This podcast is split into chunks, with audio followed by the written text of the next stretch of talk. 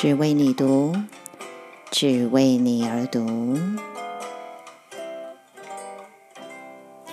为你读书，解读电影，阅读世界。只为你读是你的床边故事，晨间小语，更是你的精神食粮。只为你读，Just for you。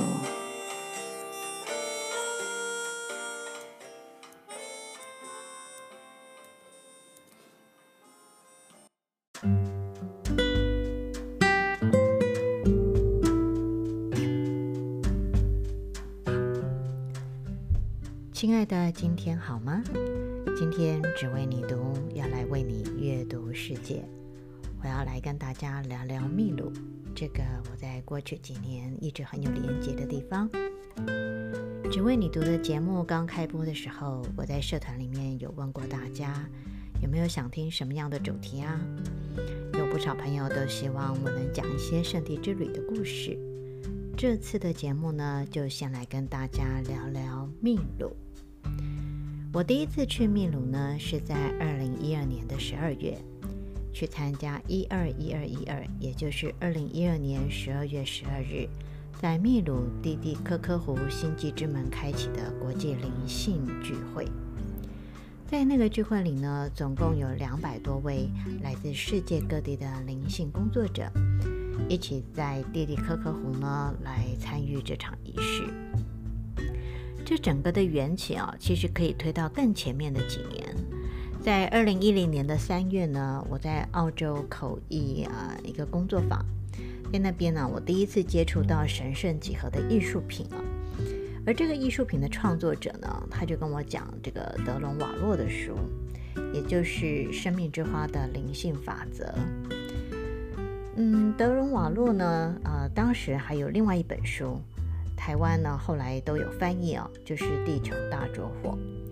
那书中呢，有呃，这个德隆瓦洛他启动地球着火的这个很很多段的故事啊，就是一整个呃很多的旅程哦。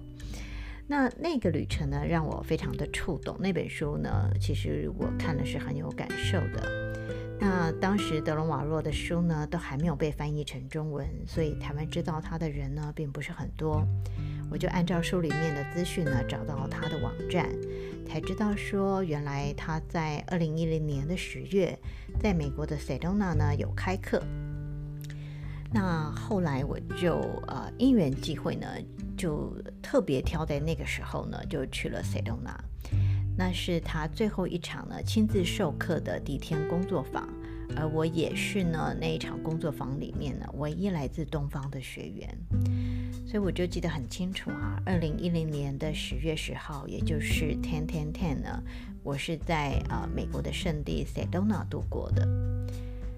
那次呢，在美国塞多纳的旅行啊，带领着我啊、去了墨西哥玛雅，我也是在那个时候呢，连接到水晶骷髅头，然后连接到了墨西哥的玛雅以及之后的秘鲁。其实，在那个之前呢，我从来没有想过呢要去秘鲁，从来也没有想过要踏上南美的土地，因为实在是太远了，更没有想到呢，后来会跟这一块遥远的土地哦有这么多的连接。秘鲁呢是一个很大的国家哦，它大概有三十五个台湾这么大，人口呢却只有大约三千一百多万人。跟台湾比起来，可以说真的是地广人稀。那秘鲁的地形呢，它就主要是分成三大部分哦，就是沿岸的沙漠，然后安第斯山高原区，还有呃亚马逊的雨林区。那沿岸的沙漠地带呢，呃，像是首都利马就在这个地方哦，还有那个大家都知道的纳斯卡县，也是在沿岸的沙漠区。呃，它的地势呢是很平坦的，然后雨量很少。那亚马逊雨林区呢，它就比较靠近赤道，终年是高温多雨，生态非常的丰富。虽然我去过秘鲁好几次哦，却还没有造访过雨林区哦。我只有做过呢，是由亚马逊来的原住民萨满呢，他所带领的这个死藤水仪式，但是却没有真正呢，呃，就是。呃亲自的去到亚马逊雨林啊、哦，呃，当时本来有想过在可能呃二零二零的时候要做秘鲁的旅行，就是要去亚马逊呃这个区域，可是因为疫情的关系，所以这个旅行当然就嗯往后延了啊、哦。那嗯，我最主要去的地方呢，都是去安第斯山区，因为这个重要的圣地呢，其实都是呃在高原区比较多。秘鲁距离台湾是呃真的很遥远哦，所以即使你只是搭乘这种转机最少的班机，还是单趟也要二三十个小时哦。如果再加上时差的话，光是在坐飞机的时间，你就会觉得已经过了好几天。所以呢，呃，国内的旅行社在安排南美的行程的时候，都是希望可以在很有限的时间里面走完最多的景点呢、哦。所以通常就是在尽量都是在两周的时间内把这三个区域都走过。在行程上面，你不免会觉得比较赶哦，而且体力上面是呃非常具挑战性的。你想想啊，就是你要从沙漠区，然后你又要到高原区，然后又要去雨林区，那基本上这三个气候啊，呃，不管是湿度啊、温度啊，都非常的不一样哦。所以去南美，很多人都说是那种呃终其一生最终的梦幻之地哦，就是。呃，因为它很难到，所以很多人就会觉得这一生一定要去一次啊，这样才能够觉得啊、好像已经有呃玩遍整个世界的感觉哦。那通常呢，我在规划圣地之旅的时候呢，是不会想要一次走完所有的景点，因为你这样子会不断的你要去赶行程，而且。嗯，在如果说点跟点之间的距离是比较遥远的话，你真的会觉得你一直都是在交通工具上面呢。那每一个地方你停留的时间就会变得很短。那呃，在圣地之旅当中呢，如果是太多观光客或者是太商业的地方呢，我们也比较少去，而是会去一些啊、一般观光客不会去的秘密景点。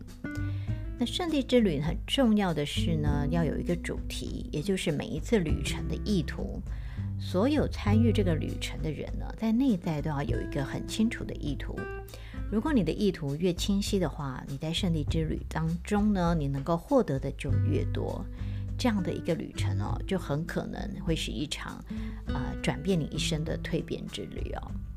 那如果说你只是把圣地之旅当做就是去玩这样子，当然也不是不可以，只是说呃这样子的玩，这样子的旅游，其实是真的跟我们呃一般呃我们所讲的去玩是蛮不一样的。呃，我常常会说呢，圣地之旅其实是心旅行，就是我们心脏的心啊，就是你要带着你的心去旅行，你要用心的去看。这个旅程当中的一切啊，啊、不管是外在的或者是内在的一切啊，这是圣地之旅里面一个非常非常重要的呃一个元素哦。那讲到秘鲁呢，就要提到一个很古老的原住民的预言了。在安第斯山区的文化里面呢，人们就会相信时间周期是有黑夜跟白天这两种啊。那这个时间周期呢，它每一个周期是一千年，也就是有五百年的黑夜跟五百年的白天、哦，所以一个周期呢就是一千年。那一个周期就叫做帕恰库提，帕恰库提哦。最近的一个周期呢是在二零一二年的时候结束，也就是说，在二零一二年之后呢，就是另一个新周期的开始啊、哦。那上周的节目里面呢，啊。就是跟白教授的访谈也有提到，他在二零一二年的时候，呃，就是，呃，就有点像一个密码一样，二零一二年就像一个密码一样啊，让他啊、打开了呃一些他必须要去面对的生命的一些课题哦。那我觉得，呃，真的很多人在二零一二年这一段时间的前后呢，就开始了这个内在的旅程。那我们现在在这里呢，又讲到了二零一二这个数字，这个密码。那这个古老的预言呢，就是在讲说，二零一二年之后呢，就是另一个新周期的开始，而这个周期的开始还有一个相关的预言，而这个预言呢，就是老鹰与秃鹫的预言。这个预言是怎么说的呢？他说呢，如果人类顺利通过二零一二年的话呢，地球就会开始重新校准。北半球，也就是所谓的男性半球，跟南半球，也就是女性半球，也就是说，就是阳跟阴的这个两个半球哦，将首度呢会进行平衡。老鹰与秃鹫的相会呢，就是啊、这个平衡的象征。老鹰啊，就代表的是阳性，就是北半球，就是我们常常会想到这个美国的时候，就是有一个。呃，老鹰呢，带着穿着这个美国国旗，然后戴着一个帽子啊，那个就是美国的象征哦。所以美国的象征呢，就是老鹰啊。那秃鹫呢，代表的是阴性，也就是南半球。地球的智慧中心呢，啊，就是会从北方呢换到了南方。那你不要以为说这个好像是一个实际层面的移动哦，不是的，它是智慧的重新校准。怎么说呢？在过去啊，地球的智慧中心呢，就是在西藏跟印度的喜马拉雅山区。这个区域呢，在过去出现过很多的圣者啊，还有一些哲人呢、比方说，像佛教啊、印度教都是在这个区域。可是，在我们现在这个时代啊，呃，智慧中心啊，就要移动到这个南半球的安第斯山区，也就是秘鲁和玻利维亚地区。中心点呢，就在蒂蒂科科湖和太阳岛区域，那一些附近的区域也包含在里面，像是马丘比丘哦。那很多的原住民呢，就称这一次的重新校准为地球着火的移动。那着火是什么？着火就是 Kundalini 啊，其实我们人也有着火，它就是，呃，很多人会把它称之为是一个像是灵性之蛇一样啊。它平时呢是蜷伏不动的，就是在我们的脊椎的底部啊。但是如果你要在灵性上面有所成长，你的这个着火能量，也就是抗达里尼的能量呢，它就必须呢要能够呃通过你的这个脊椎一路往上啊。到你的顶轮的位置啊，你才在灵性上面呢会有所呃突破，有所成长啊。那地球呢，其实你如果把它比拟为像是一个有机体一样，那么地球呢，它也是它也是有一个着火的。那这个着火并不是实际上好像就是有一个什么呃像一个灵蛇一样，并不是这个样子啊，而是一个一一股能量啊。所以地球着火的移动呢，就是代表着一直潜伏在南美洲的智慧呢，它已经被唤醒了。那地球整体的能量呢，它都会提升起来，整个地球的平衡也会跟着改变。所以不是只有南半球的能量会醒过来。北半球的能量也会提升，这就像是我们在煮一锅水一样。当我们在煮水的时候，温度提升是整锅水的温度会提升，并不会说只有南边的水提升，然后北边的水不会提升哦。所以，嗯，所所谓的这个地球中心的这种智慧中心转移到这个南边，它的概念其实是地球整体能量是提升了啊、那《地球大着火》的作者呢，德隆瓦洛 （John Vallo） 在他的书中哦，也很明确的有讲到说，着火会离开原来的旧位置，移动到新的地点。这样的变化呢，会带来巨大的影响。对于刚移入的新地点而而言呢，蓬勃全新的灵性能量就这样冒了出来。这些居民会用新发现的智慧之光，影响全世界。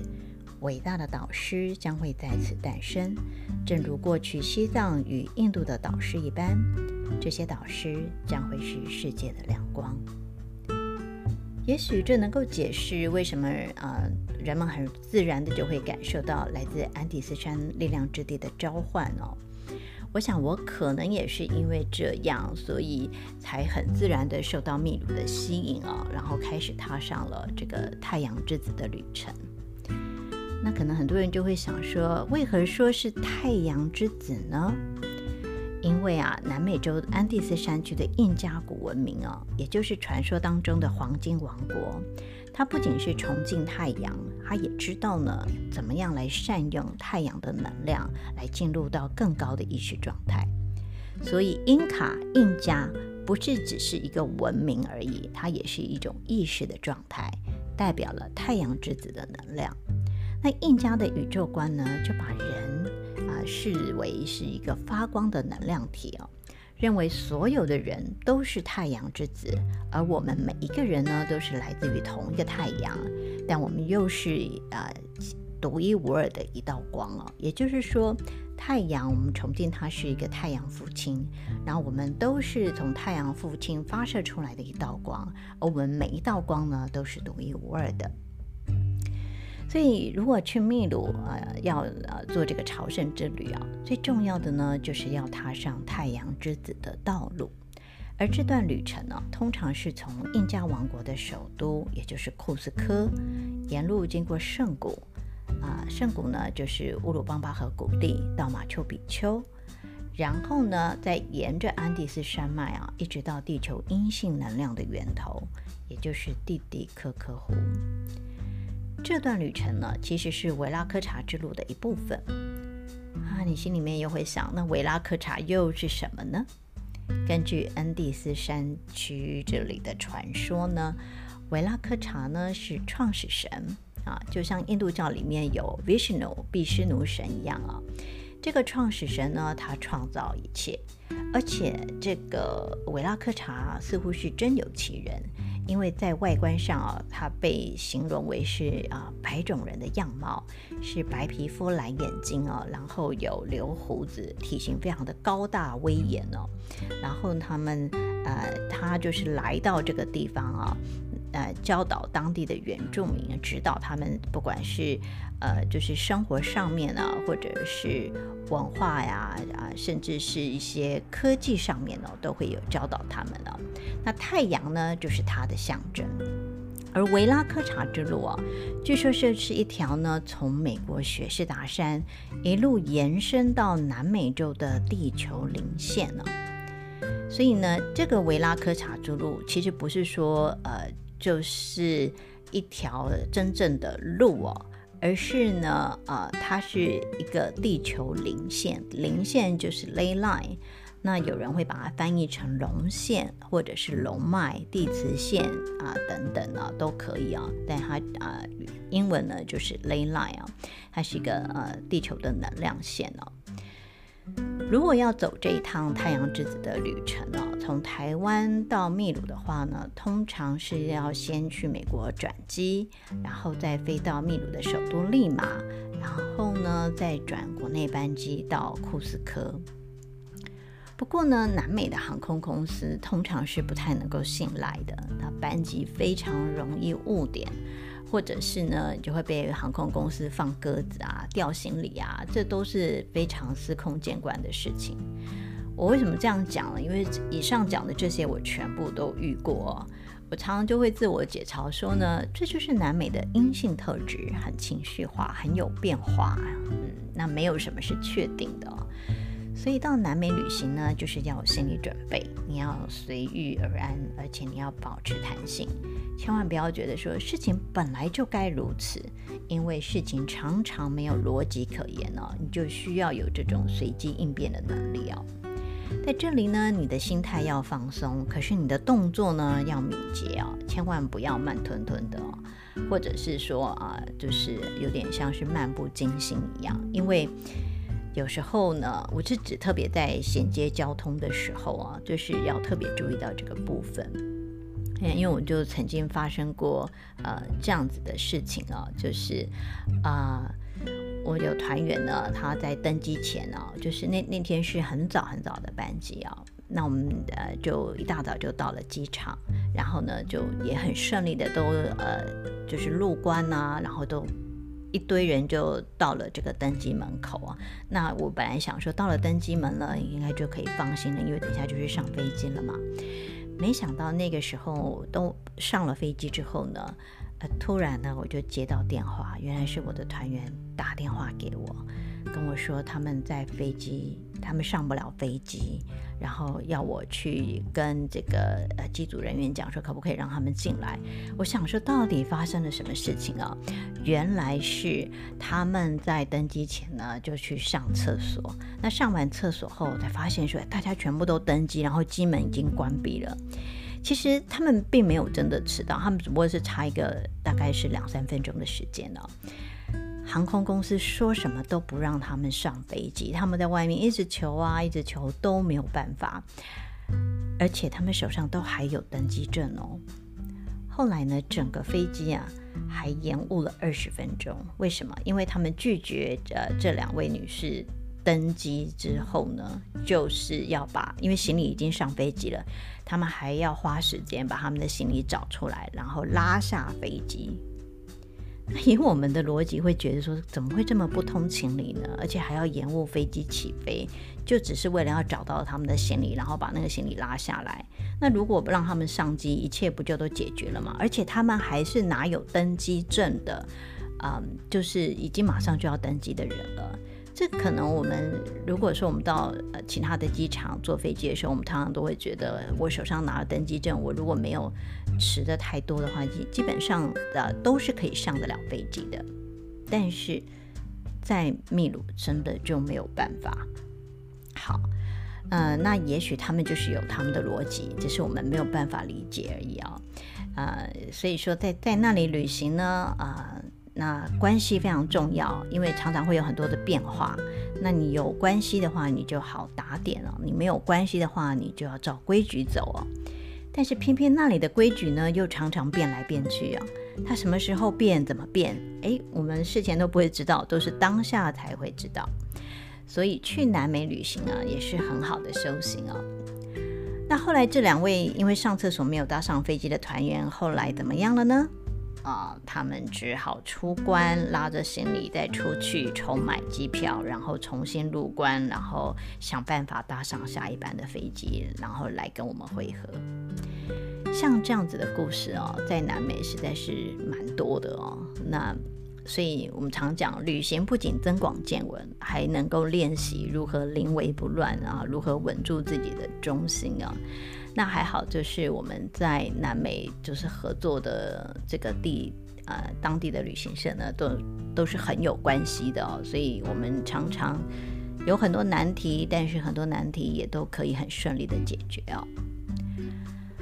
好，库斯科的高度呢，大概是三千四百公尺，那利马呢就是平地的高度，所以通常从利马飞到库斯科。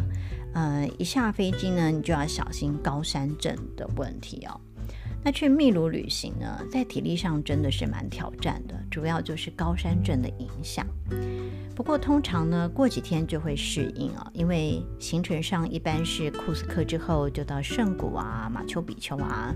那呃这些地方呢，都比这个库斯科的高度呢稍微低一些。库斯科呢，它是呃有被列入在联合国的世界文化遗产里面。整个古城呢，它是由石头来建造的，并且是依据太阳的二分二至点来启动建造的太阳城市。二分二至就是所谓的春分、秋分跟夏至、冬至哦。那整个城市的计划呢？啊、其实你如果从天空中呢，就是鸟瞰去看的话呢，它就像是一头美洲狮的样子哦。所以在当地原住民啊，奎楚亚族的语言当中呢，库斯科的意思是大地的肚脐，而库斯科呢，它又处在一个呃有很好几条这个地球零线的一个焦点。所以据说呢，这个太阳父亲呢，就把两个印加人的祖先送到这个世界，然后教导人们呢如何在地球母亲上生活。他们起源于蒂蒂科科湖，然后一路到了库斯科，然后随着这个印加帝国影响力的扩展哦，库斯科就逐渐成为太阳之子的文化、经济跟灵性的核心。那在库斯科城里面呢，有一个非常重要的神殿，就是 c o r i c a n c a 就是科里坎切，也就是太阳神殿啊。那这个太阳神殿呢，是原本印加帝国的中心。在呃，就是安第斯山区啊，你如果去到任何的遗址啊，最重要的一个地方就是太阳神殿了。那太阳神殿呢，啊，因为他们就是崇敬太阳神，所以太阳神殿就会是他们最重要的一个地方啊。所以在库斯科城里面呢，也有一个太阳神殿。那后来呢，西班牙人就入侵之后啊，他们就在呃原来这个神殿的地基上面呢，就盖起教堂啊。那你要知道，这个西班牙人他们进来之后呢，他们就是会啊、把当地原来的宗教呢给去除掉，然后去呃在上面呢盖上这个天主教的教堂啊。他们就会用原来的这个建筑，然后再加上他们自己后来的这个建筑，所以呢，他们就是在原来太阳神殿的这个地基上面呢，就盖起了天主教教堂。那在一九五零年的时候呢，就有发生过一次大地震，在库斯科这个地方，然后地基呢完全没有事，就是原来这个太阳神殿的地基呢完全都是啊、没有受到损害，可是上面的教堂呢却被震垮了，所以你可就可以知道说原来建筑形式的抗震性是非常的好的。那 Coricancha 就是克里坎切的意思呢，它就是黄金宫殿。据说呢，在印加帝国的时期啊，整个宫殿啊盖满了七百多片，每片重达两公斤的黄金啊，所以他们印加王国才会被人家说是这个黄金的王国嘛。那呃，印加人呢，他们不仅呢就是这个呃。这个宫殿呢，啊，盖满了这么多的黄金呢，它甚至于是用黄金呢，就会制成所有的贡品呢，就是放在这个呃这个宫殿里面呢。其中最珍贵的是一个黄金盘，而这个黄金盘呢，就悬挂在这个 Coricancha 里面。那根据这个传说呢，黄金盘呢、代表着太阳与中心太阳，它是用一种很特别的黄金制成的，它有一种很很特殊的振动频率，可以启动每个人内在的力量。那根据传说，请注意我我一直在讲，就是这都是传说，都是故事哦，因为当地的原住民他们就是这样子的口耳相传下来哦。所以根据传说呢，当印加人知道西班牙人入侵之后呢，他们为了要保护这个黄金太阳盘呢，就把这个太阳盘呢从宫殿里面取下来，然后呢带到蒂蒂科科湖，并且把它沉到水里面去啊，因为他们知道这是一个圣物，是非常重要的东西，是不能够啊、被这个外人外族呢呃给它破坏掉的。所以现在蒂蒂科科湖里呢，啊、据说呢还躺着这个太阳。黄金太阳盘，也有人说呢，这个黄金盘其实是来自于列穆尼亚。那列穆尼亚呢，就是亚特兰提斯之前的古文明。以后有机会的时候，我们再跟大家讲列穆尼亚的故事。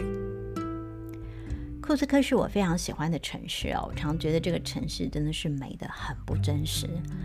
大城市的治安呢，当然是比较需要注意的。尤其像是随身的财物啊，手机啊、钱包呢，都要很小心啊。我们呃有一次去的时候呢，刚好就是遇到他们的夏至啊，就是太阳季的这个时间呢。那整个库斯科城里面都是人呢，那么就有团员呢，就是掉了钱包，也有人掉了手机啊。所以呃，在这样的地方旅行呢，还是要特别小心注意的。库斯科是一个山城啊，那我我常常在走在那个街道上，都会觉得自己好像啊走在一个奇幻的世界里面啊。可是不要以为这里就是一个完全好像呃跟呃西方世界啊完全脱节啊，并不会啊。这里也有星巴克，嗯，库斯科的星巴克呢是许多星巴克迷的朝圣地啊，因为。呃，这里的 Starbucks 就在大广场旁边的一个老建筑的楼上，视野非常非常的好哦。所以有收集这个星巴克城市杯的这种星巴克迷哦，他来到库斯科，那肯定就是要到这边来朝圣，然后带一个库斯杯、库斯科的杯子回去哦。那离开库斯科之后呢，我们一定会去的地方就是圣谷啊。圣谷刚刚有讲到，就是乌鲁邦巴河的谷地。乌鲁邦巴河呢，其实在当地的原住民，他们认为呢是地球母亲上面的圣河，它是天上银河的镜射，也就是说天上银河，地上的乌鲁邦巴河。那在这个区域呢，有大约啊九十五个力量之地，而每一个力量之地呢，它都是跟银河里的某个星座是相对应的。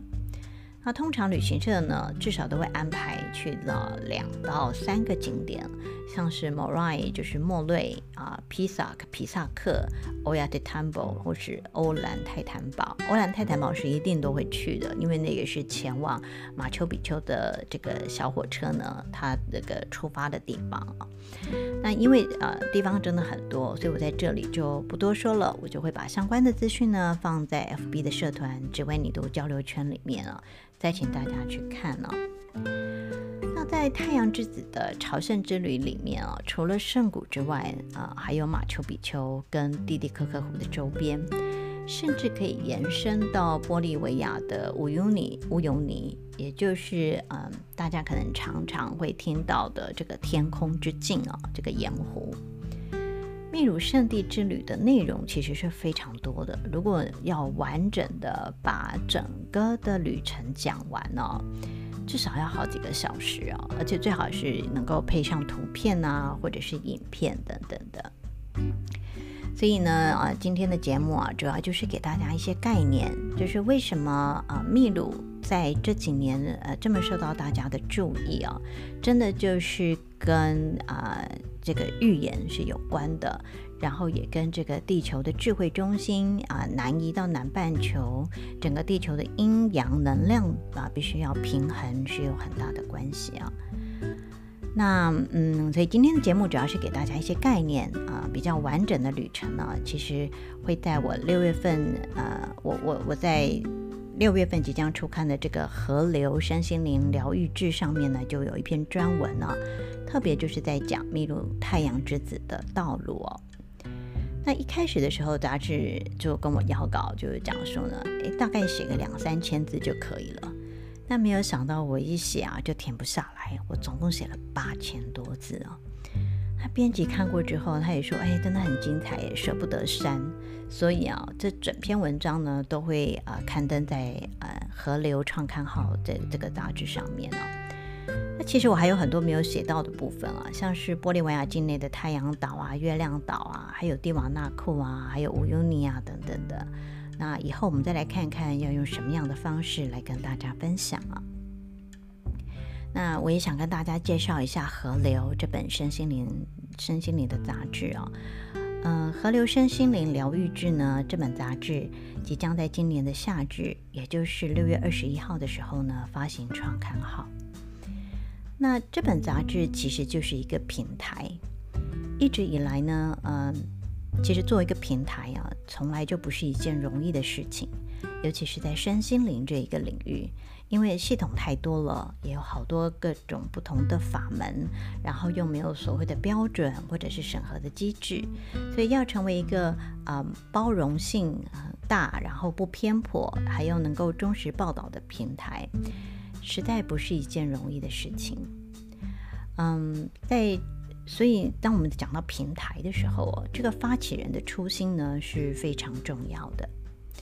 那从疫情发生以后呢，我就看到呃，在国外啊有不少这种跨领域的身心灵平台的出现哦。那我就会去啊、登录，就去登记，然后呢，呃，所以我常常会收到这一些平台的一些讯息啊、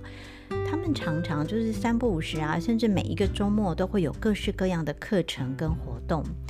那台湾可能因为我们相对来讲受到疫情的影响是比较小的，所以在这个部分其实没有做什么整合哦。所以呢，呃，好像也才刚起步，因为大部分的老师啊、还是都是自己开课。也没有一个平台呢，可以去凝聚共识啊，一起一起为某一个愿景呢来努力啊。那河流身心灵疗愈志呢，在现在这个时间点出现了，它也许提供了一个可能性，让我们有机会去接触身心灵领域的各个面向。有些人也许有需要，但是从来没有接触过这些的这些东西啊。那透过这样的一个平台，可能就有了方向，或者是，嗯、他就大概会有一些想法，他可以去选择有兴趣或者是适合的领域，不管是课程啊、书啊、电影啊、活动啊，甚至于食物啊，都会是一个呃，让我们从外在转入内在的一个起点。那我也很谢谢河流身心灵疗愈志哦，邀请我在他们的创刊号上发表这个秘鲁圣地之旅的文章哦，让大家知道呢，深度旅行的不同样貌还有可能性哦。那我知道说，就是呃，这本杂志呢，也将在六月二十号跟二十一号，在台北市的市长官邸举办身心灵疗愈的嘉年华。除了这个《河流》这本杂志的创刊发表之外呢，还有呃十场的沙龙讲座，还有二十几家的身心灵疗愈的摊位哦。呃，欢迎大家去参加哦，一起支持一个美好的发生。那既然是一个平台呢，都代表着每一个参与者呢都在其中，每一个人也都有力量去贡献，去做出改变啊。这是我对一个平台的期许啊。那活动当天呢，啊，据说是免费入场的，好像还可以免费获得杂志的创刊号哦。所以如果有时间呃的朋友们呢，就是可以去看看哦。今天的节目呢就到这里了。如果还没有加入 FB 社团“只为你读”交流圈的朋友们，请务必加入哦。里面会补充许多节节目里面没有讲到的资讯，也欢迎朋友们在社团里跟我交流，给我回馈。如果你喜欢这个节目，请记得订阅或关注。如果是用 Apple Podcast 收听的话呢，请记得在评论里按五颗星或者分享给其他人。让更多人有机会可以收听到这个节目哦。我们今天就聊到这里下次再见拜拜。